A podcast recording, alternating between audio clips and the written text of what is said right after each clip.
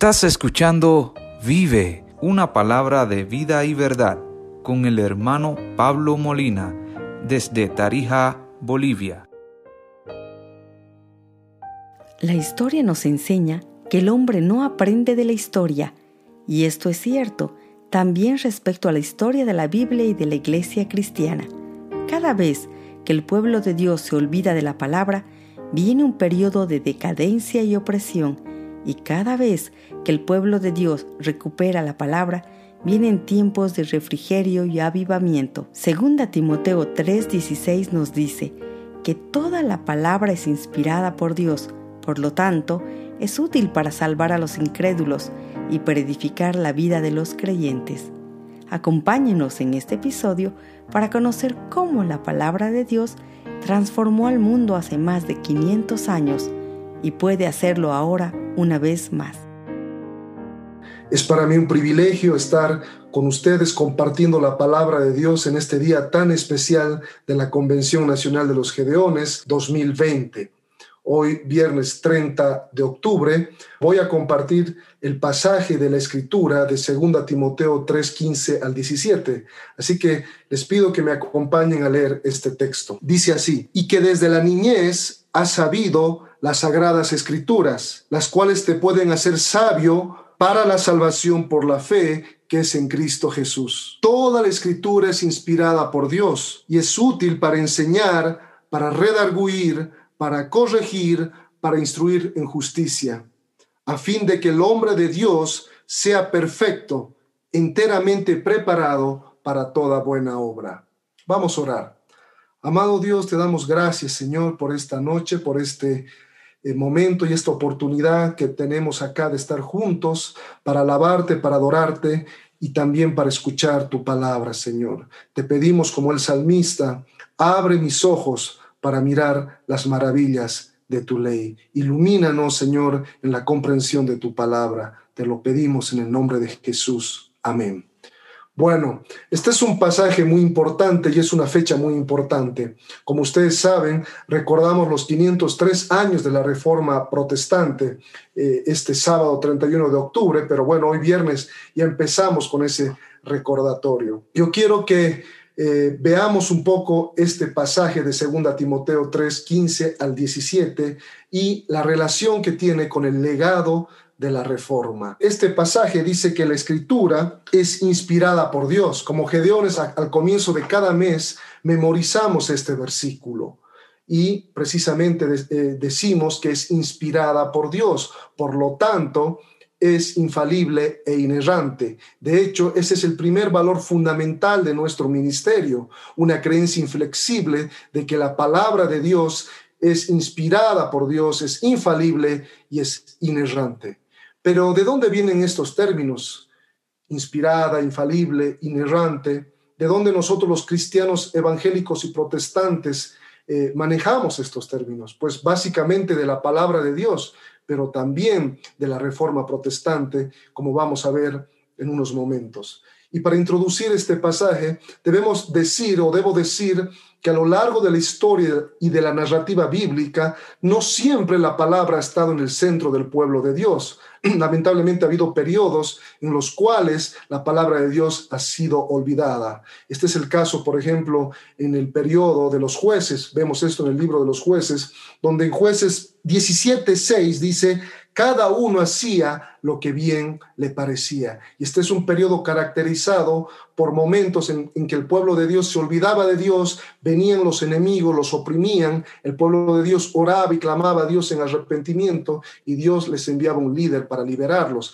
Tal es el caso de Gedeón, este juez de quien proviene incluso el nombre de nuestro ministerio.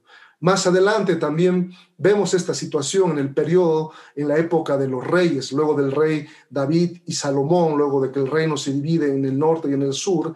En el reino del sur hubo de vez en cuando reyes buenos que se acordaron de Dios. Y ese es el caso de Josías. La palabra de Dios había estado oculta por mucho tiempo hasta que en el gobierno del rey Josías, esta se redescubre, le traen al rey, este se humilla y lee la palabra. Si ustedes ven en, en Segunda Reyes 22, 11, dice así, Y cuando el rey hubo oído las palabras del libro de la ley, rasgó sus vestidos. Inició una reforma sin precedentes. Más adelante también, luego de la cautividad, con Nehemías, el pueblo también tenía que reconstruir las murallas de Jerusalén, pero otra vez se habían olvidado de Dios y Nehemías eh, se frustra ante eso, eh, busca la palabra de Dios, la predica y el pueblo se arrepiente. Y eso es lo que dice precisamente en Nehemías 8, 8 al 9, y dice así, y leían el libro de la ley de Dios claramente y ponían el sentido, de modo que entendiesen la lectura.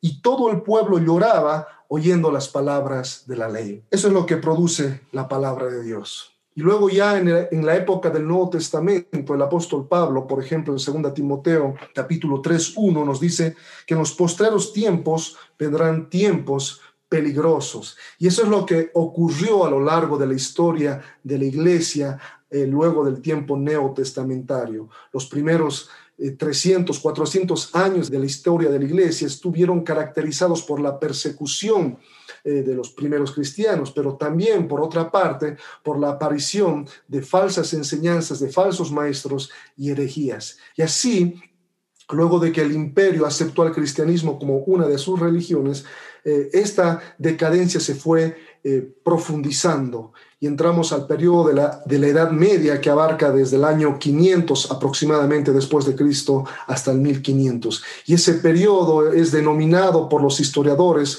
como la era del oscurantismo, el oscurantismo religioso. La palabra de Dios, una vez más, así como en los tiempos de los jueces de Josías, de Nehemías, se había olvidado y la iglesia en general había entrado en una decadencia espiritual. Y es así que Dios empezó a despertar a, la iglesia fiel y algunos de, la otra iglesia. El sacerdote checoslovaco John Haas, quien en 1415 fue quemado en la hoguera solamente por defender las siguientes eh, tres afirmaciones que Cristo es la cabeza de la iglesia y no el Papa, que la autoridad de la iglesia y del creyente son las escrituras, el cuerpo de Cristo es su iglesia conformada por creyentes genuinos y no los cardenales. Cuando estuvieron quemándolo a John Haas en la hoguera, le decían el ganso de Dios, pues su apellido eh, significa ganso. Cuando lo estaban quemando, le dijo al sacerdote que lo quemaba: Hoy vas a quemar a este ganso lo vas a callar, pero en 100 años Dios levantará un cisne al cual no podrás quemarlo y en 100 años aproximadamente, en 1505, 1517, irrumpe la figura de un reformador que todos conocemos, cuyo nombre es Martín Lutero. Es por eso que en esta eh, parte de la historia se acuñó la frase que dice post tenebrax luz, después de las tinieblas la luz, después de la época del oscurantismo religioso de la Edad Media, Dios iba a traer luz a través de uno de sus siervos. Pero antes de continuar con la historia de la reforma protestante a partir del año 1515,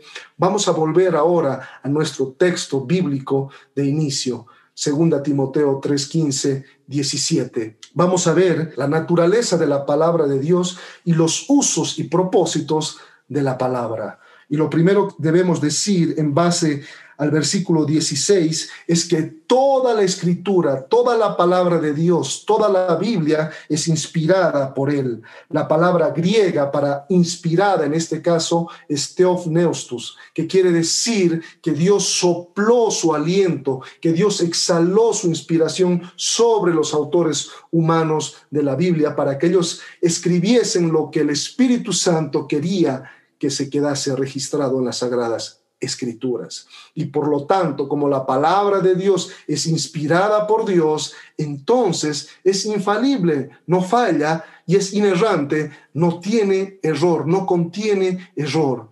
Y por lo tanto también es autoritativa. Esto quiere decir que es la autoridad para la vida del creyente en todo asunto de fe y de práctica.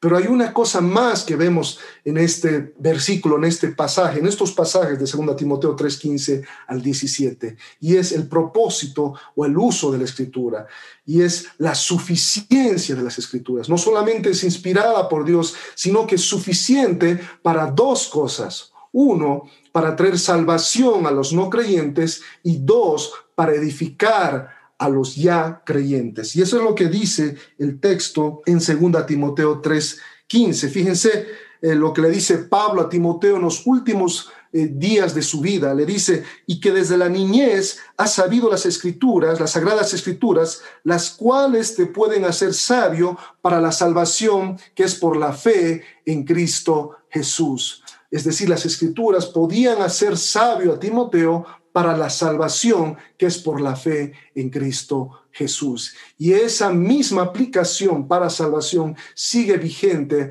hoy, dos mil años después. Ese es el primer uso de la palabra, salvación. La palabra de Dios, la escritura, trae salvación, contiene el mensaje del Evangelio para los no creyentes. Es por eso que nosotros como gedeones y auxiliares eh, predicamos el Evangelio y entregamos la palabra porque creemos que es la palabra de Dios y que puede traer salvación. Pero también la palabra de Dios puede traer santificación o edificación al creyente. Y eso es lo que le dice Pablo a Timoteo. Le dice, toda la escritura es inspirada por Dios y útil para enseñar, para redarguir en contra del pecado, para corregir las vidas, para instruir en justicia, a fin de que el hombre de Dios sea perfecto, enteramente preparado para toda buena obra. Las palabras, la palabra de Dios puede hacernos perfectos en el Señor, eh, en la fuerza del Señor a través del Espíritu Santo, preparados para toda buena obra. Por eso es que somos, somos hombres y mujeres que leen la palabra, que oran, eh, hombres y mujeres de fe, generosos, compasivos, de recto caminar,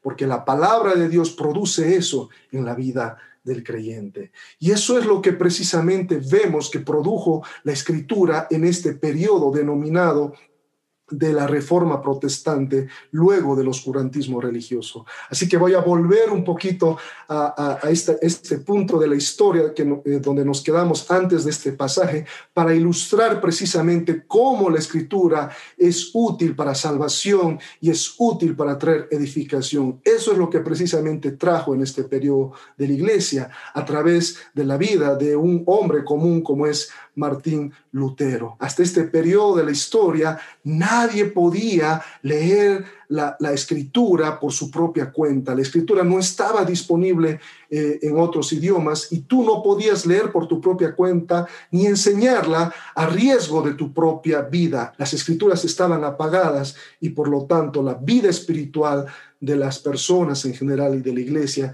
estaba apagada y muerta.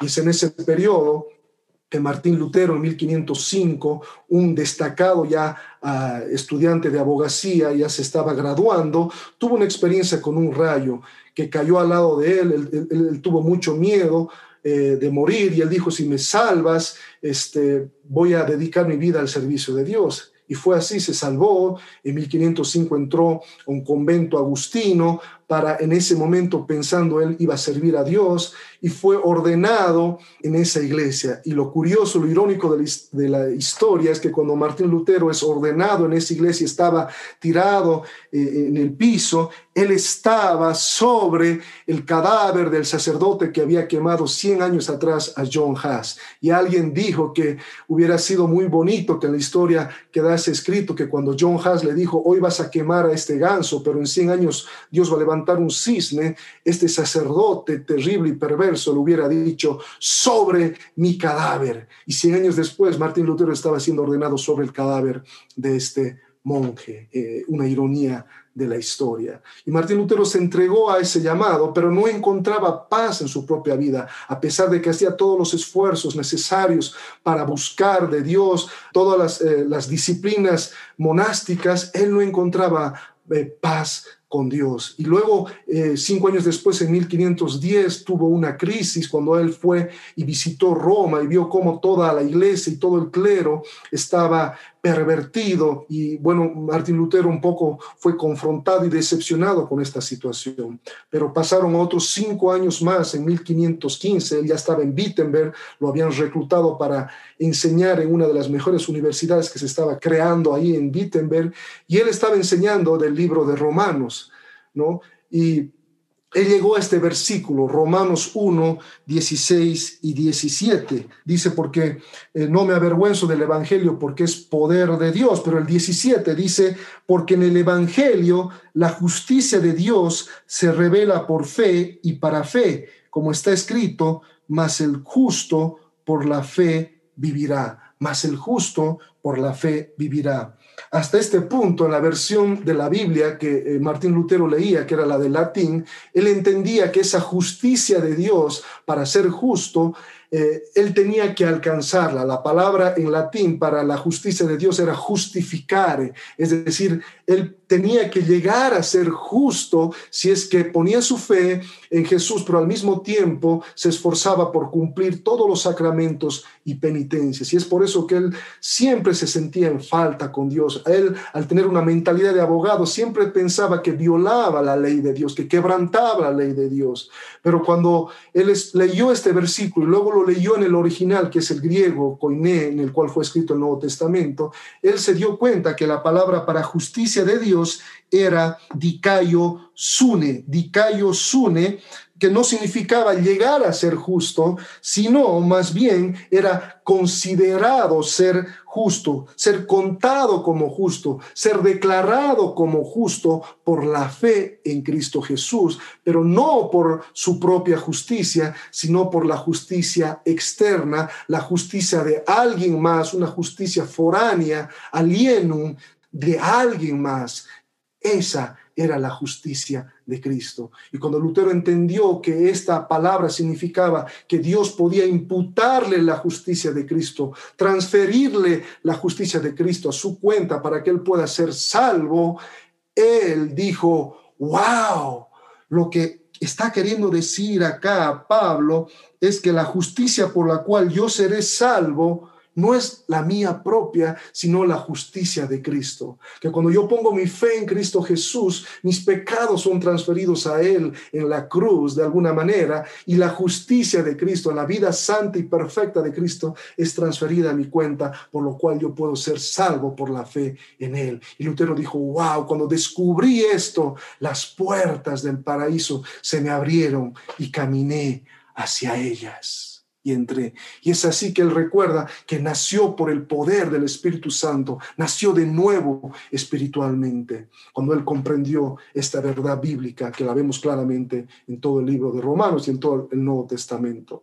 Y Lutero estaba experimentando esta situación ya en 1515. Pero luego avanzamos un poquito más al 30, 31 de octubre de 1517, un día como hoy, y el Papa León X estaba construyendo la Basílica de San Pedro y se había quedado sin recursos. Entonces eh, emitió unas indulgencias, como ya les dije, unos certificados para venderlos y sacar las almas del purgatorio, y envió a su delegado a Sajonia, Alemania, a John Tetzel. Y John Tetzel vendía las indulgencias manipulando a la gente. Y él decía, apenas la moneda en el cofre suena, el alma del purgatorio al cielo vuela. Y eso fue algo que, que, le disgustó totalmente a Martín Lutero, porque obviamente esto era contrario a la palabra de Dios y era contrario a su propia experiencia.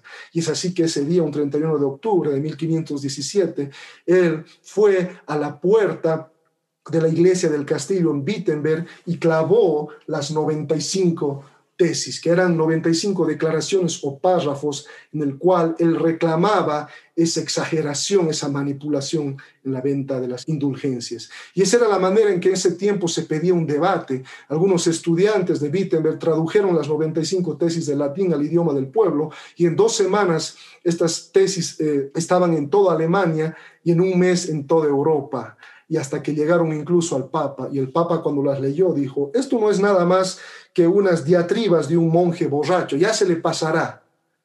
Pero no se le pasó porque estaban fundadas estas observaciones en la palabra de Dios. Y es así que fue pasando el tiempo y en 1520 ya eh, Martín Lutero fue excomulgado, a ella no le importó. Pero llegamos a un punto, un año más tarde, en 1521, en la dieta de Worms o de Worms, donde Martín Lutero es convocado a esta dieta, a esta, esta reunión, a este encuentro convocado por Carlos V, el emperador del Sacro Imperio Romano, y también por la Iglesia Católica Romana, con la promesa de que no iban a tocar su vida. Y Lutero asistió contra eh, incluso el consejo de sus amigos porque él pensaba que le podían responder a todas las eh, observaciones que él había hecho en contra de la iglesia respecto ya a la salvación y a la autoridad de las escrituras. Así que él se presentó ese día, le pusieron en ese salón, en, en Worms, pusieron todos sus escritos y le dijeron directamente, Martín Lutero, usted se retracta de estos escritos. Le volvieron a preguntar, usted se retracta de estos escritos y Martín Lutero, luego de un tiempo de duda, él dijo, mi mente está cautiva a la palabra de Dios. Mi mente está cautiva a la palabra de Dios. Y a menos que me convenzan por la escritura o por la razón, no me retracto. Que Dios me ayude. Amén. Y en ese momento el auditorio estalló en, una revuelta y lo sacaron y lo escondieron y lo llevaron a Martín Lutero a un castillo de donde él escribió o tradujo, mejor dicho, el Nuevo Testamento eh, del griego al alemán. Entonces, la respuesta de Lutero y los reformadores en este tiempo de la, de la historia fue contundente y clara a la pregunta de que cuál es la autoridad del, creyente o quién es la autoridad del creyente, la reforma respondió diciendo, la escritura es la suprema autoridad de fe y práctica del creyente. Su autoridad se fundamenta en la inspiración divina, en su infalibilidad y en su inerrancia. Solo la escritura es infalible e inerrante y es autoritativa no un papa o no un líder. Y eso es lo que vimos en 2 Timoteo eh, eh, capítulo 3, versículo 15 y 16. Y a la segunda pregunta que planteó la reforma protestante, ¿cómo un hombre puede ser salvo?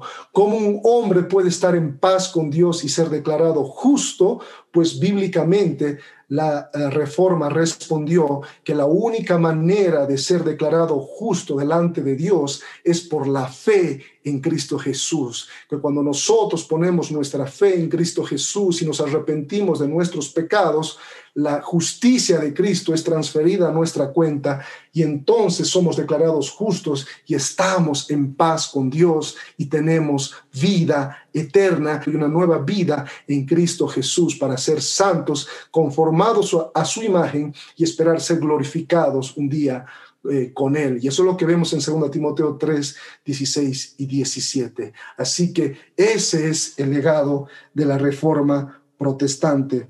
Y debido a que Dios es un Dios poderoso y soberano que usa a hombres comunes como Lutero y los reformadores, así como usó a David para vencer a un gigante, Dios usó a Martín Lutero y a los demás para voltear a un gigante que tenía oprimido a la iglesia en la oscuridad religiosa. Ese golpe fracturó una vez y para siempre la hegemonía de una iglesia que estaba herética y alejada de la verdad de Dios. El gigante cayó y se fracturó y esa llama arde hasta el día de hoy. Así que hermano, si usted en su iglesia, eh, en su iglesia hay canto congregacional, hay himnos donde usted canta y alaba, se predica la palabra de Dios desde un púlpito, se enseña la palabra de Dios en su propio idioma, es gracias a la reforma protestante, es gracias a que Dios usó este tiempo de la historia y a estos hombres en la historia.